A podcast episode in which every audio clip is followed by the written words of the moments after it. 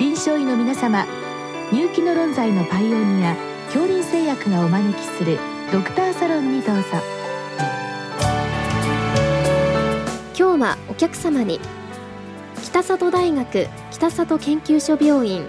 漢方鍼灸治療センター北里大学客員教授伊藤剛さんをお招きしております。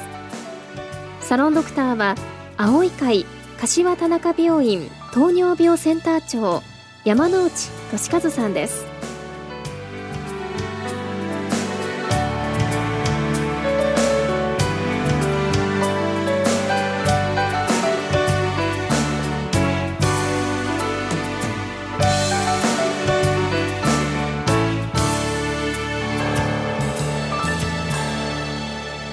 藤先生よろしくお願いいたします、はい、よろしくお願いいたします、えー、今日は成人男性の冷え症についてということで内服薬、えー、漢方薬についてご教示ください。ということでございます。先生この冷え症なんですがこれまず西洋医学ではまああまりない概念かと思いますと、まあ、東洋医学独特と考えていいのかなという感じですけども、まあ、この冷えるという、まあ、この感覚ですね、まあ、五感にはないような、まあ、こういったことに関してまずあの東洋医学的な見方ということをご紹介願いますか。あの冷えるということは人間にとって非常にあの危険な状態ですので、うん、昔からそういう病態に対して、えー、認識はあるしまた治療法もあるんですが、うん、この冷え症っていう言葉はですねあの実は明治以降作られた用いられてきた言葉で、えー、要するに、まあ、単に冷えてるってことではなくて冷えが辛くてあの、まあ、日常生活に支障が出ると、まあ、そういう方たちを冷え症というふうに定義づけた方がいいと思いますね。だから例えば客観的に検査をしてあなたは冷え症だとかってそういう診断名にはならないということですね。なるほどですね。しかも最近言われ始めたそうですね。あのまあ、西薬的に冷え症という言葉が使われたのは実は昭和の中期ぐらい以降ですね。それはあの医学辞典なんかでも掲載されるようになったのがそのぐらいで。じゃあ東洋薬がもっと古くから使われてるかと思ってって調べてみたんですが、実はですね東洋薬においてもあの昭和の初期ぐらいはまだ冷えなんですね。冷えという言葉を使っていて冷え症という言葉をまだ使っていなかったんですね。でやっぱりあの西薬と同じぐらいに昭和の中期ぐらいから、まあ、冷え症という言葉が東薬でも使われ始めたと。言葉としては比較的新しいですね。ただあの治療法とか概念っていうのはもともと東薬の中にあるものなので、まあ、そういう意味ではあの歴史的にこういろんな情報がたくさん、うん、あの投薬の中にあるというふうに言ってもいいと思います。まあ、ちなみに先生これ冷え症の症ですけどこれ症状の症と性格なんかの性ですね。この2つあるようですけど。そうですね。あのそれも明治の頃の小説にあのそう冷え症という性格の性が用いられた冷え症という言葉が使われます。でこれは要するに凝り性と同じような性ですね。そういう性分だというまあ、冷えてる冷えてるって言ってるようなそういう性分というふうに捉えているとですね。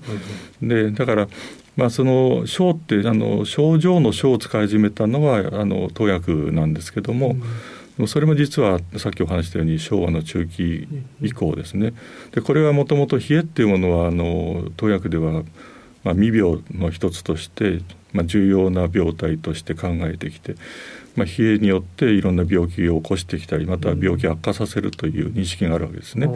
冷えは治療の対象であるということで症状の症を使ってるわけです。だから西薬的にはあのそういう性分だっていうか、まあ、冷えが過敏な性格っていうね、まあ、そういう認識なので特に治療法としてはあんまり考えていなかったわけですね。そこでその文字の違いが出てきてるということになると思います。さてですねこのご質問男性ということですが、まあ、これあの冷え症自体はもう男女あると思いますので、まあ、あの男性を中心に少し解説願いたいわけですけど、はい、まずこの冷え症というのはこれはまあ漠然としておりますけどこれはあのいくつかパターンとかタイプあるわけでしょうか？そうですね。今投薬的なあの冷えの分類というのはなんとなくおぼろげにあるんですけど、まあ、特にあの投薬では気血水という3つの要素ですね。気と血と水ですね、まあ、そういうものでそれがあの滞ってるとかまあ、足りないとかですね、まあ、そういう病態として治療することが多かったんですけども、ただそれだけだとでなかなかこう治療がうまくいかないことが結構あります。はい、というのはあのよく冷え症っで一般的にこう一つの病態と思われるかもしれませんけど実はいろんな原因でですね、うん、病態もいろいろあのあるということが分かってですね私がいろいろ調べた中で分類をしていったんですけども、はい、それによると、まあ、基本的に4つのタイプがあります。はい、でまあ一番多いのは、まあ、下半身型といってあの腰から下がこう冷えてるようなタイプですね。うん、でそれともう一つは昔からよく言われている四肢末端型ですね。手足の末端が冷える末端冷え症とかね、よく言われてるやつですね。でもう一つは内臓型ってこれ私があのいろいろ調べてって見つけた病態ですけど、体の中が冷えていて外側あったかいって。お腹なんか冷えてだけど手足はあったかいというね、まあ、そういうちょっと矛盾したような、えー、冷えがあるんですね。手足はむしろ少しあったかい。そうですね。触ったらあったかい感じがするけど内臓が冷えてる。そうですねでもう一つは全身型といって体の外も中も全部が冷えてる、まあ、要するに女性の月経周期でですね低温期となると思いますね。であれはセットポイントというあの体温の基準点が下がってしまっている状態なんですけど、まあ、全身型もそういうふうになっている方もいらっしゃいます。からあのそうではなくて、まあ、自分の体温と外気温との差を感じてですねそれで冷えを感じると、うん、要するに冷えというのは熱が逃げていく時に頭が不快だというふうな、えー、信号を出すと危険ですよという、そのために冷えが不快っていうなるわけですね。で、ね、それが強く出てしまっているのが冷え症という、普通の人以上にそれを強く認識して過敏になっているのがまあ冷え症ということになると思います。4つの分類ですけど、まあ、一番多いのが下半身型。ですね、まあ、これはどのぐらいの割合になるわけでしょうか、えー、と私のとこの冷え症外来で見てる患者さんの中では半数。50%が下半身型です。これは男性も女性も同じように多いですね。ということで今タイプ別にあのいろいろとご紹介願いましたけど、まあ、こういったものにこう、まあ、病態的に絡むのはやはり交感神経副交感神経のこういったものとか。そうですね。あの自律神経特にあの体温調節するには非常に交感神経が重要で、うん、まあ、それによって、まあ、刺激を受けて、まああのまあ、甲状腺ですね。これはあの体温を上げるための甲状腺ホルモンが出ます。うん、えー、でそれによって、まあ、普通だと褐色脂肪組織っていうのがあってですね、うん。えまあ、それで体温を作ってるわけですね。熱を作ってるわけですね。でもう一つは筋肉ですね、うん、で、まあ、これは骨格筋を動かして、えー、熱を作るんですけども、だそちらどちらもその、まあ、低下してくる、まあ、甲状腺機能が低下している場合とかそれからあと筋肉が少ないとかやっぱり冷えやすいってことありますけど、うん、えー、まあ、特に男性なんかの場合は大体高齢になるに従って冷えが強く強くなってきますけどこれはあの代謝が落ちてくる新陳代謝ですかね、まあ、そういうことがあって熱が作りづらくなってくるということもありますね。で先生この実際の漢方薬ですが、はい、まあ、今のあのご紹介いただきましたタイプ別に、えー、まあ、代表的なものを少しお話し願いたいわけですが、はい、まあ、まずその下半身型これに対してはどういった漢方薬が用いられるわけでしょうか？そうね、下半身型の原因がですね、あのやはり腰とか臀部の筋肉が硬くなってしまって、うん、で足に行く特に座骨神経系ですけどの神経圧迫してくる。うん、その中に含まれて交感神経が緊張すると足の血管を締めてしまう。うんでそれで足が冷えるってことが一番多いんですね、うん、でそれをよくするためにはまず臀部とか腰の特に臀部の場合梨状筋が硬くなっていることが多いんですけども、うん、それを緩めてなおかつ足の血流を良くするというような漢方薬を使っていくのが一番ベストだと思うんですね。具体的にはどういったものになります一番あのよく使われているっていうか皆さんご存知かもしれません。蜂蜜溶岩とかですね。あと五車腎気丸っていう薬が割とあのポピュラーで使われる薬だと思います。うん次のタイプとしてはこの獅子末端が比較的ポピュラーというそうですね。まあこれは若い女性に比較的多くてですね、成人男性はあんまりないんですけど最近あの若い男性でやはりあのかなり食事ダイエット志向があったりとか。スタイルを気にして太らないようにしてるとかですね、うん、そういう方の場合は若い女性と同じような状態になってしまっているために四肢末端型になる場合もありますね。でこの場合でよく使われるのは昔からよく冷え症っていうとよく定番みたいに使われている冬季至学下五種油小強糖という一番漢方薬の長ったらしい名前の漢方薬があります。うんうん、でこれはあの、まあ、そういう四肢末端の血流を良くさせるという働きがあるのでうん、で特にこの中にあってる小虚って生姜ですね、まあ、それがあの血流を良くさせる。体温は温めませんけど、うん、えー、血流を良くさせるということがあってですね、まあ、こういうのによく使われます。残る2つのうち、まあ、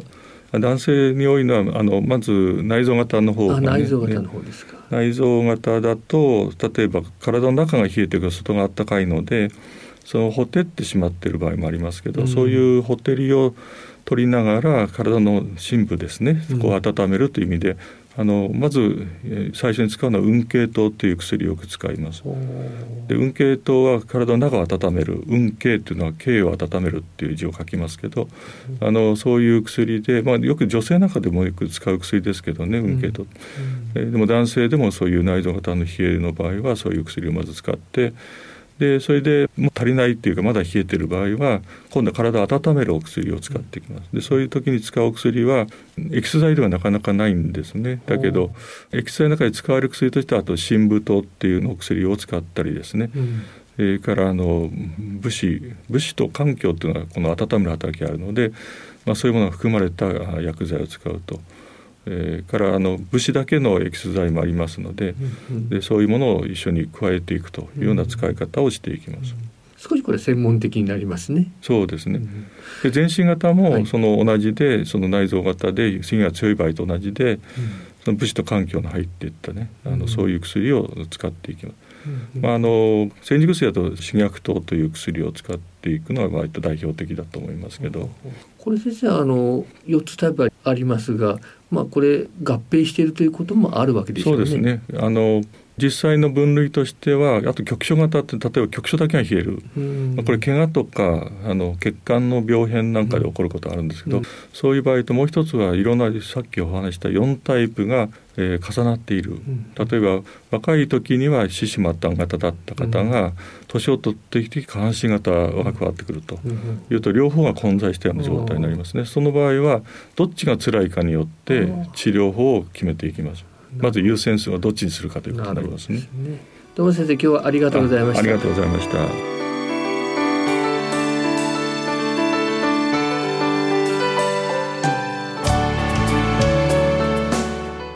客様は北里大学北里研究所病院漢方鍼灸治療センター北里大学客員教授伊藤剛さん。サロンドクターは青い会柏田中病院糖尿病センター長山内俊和さんでした。それではこれで恐林製薬がお招きしましたドクターサロンを終わります。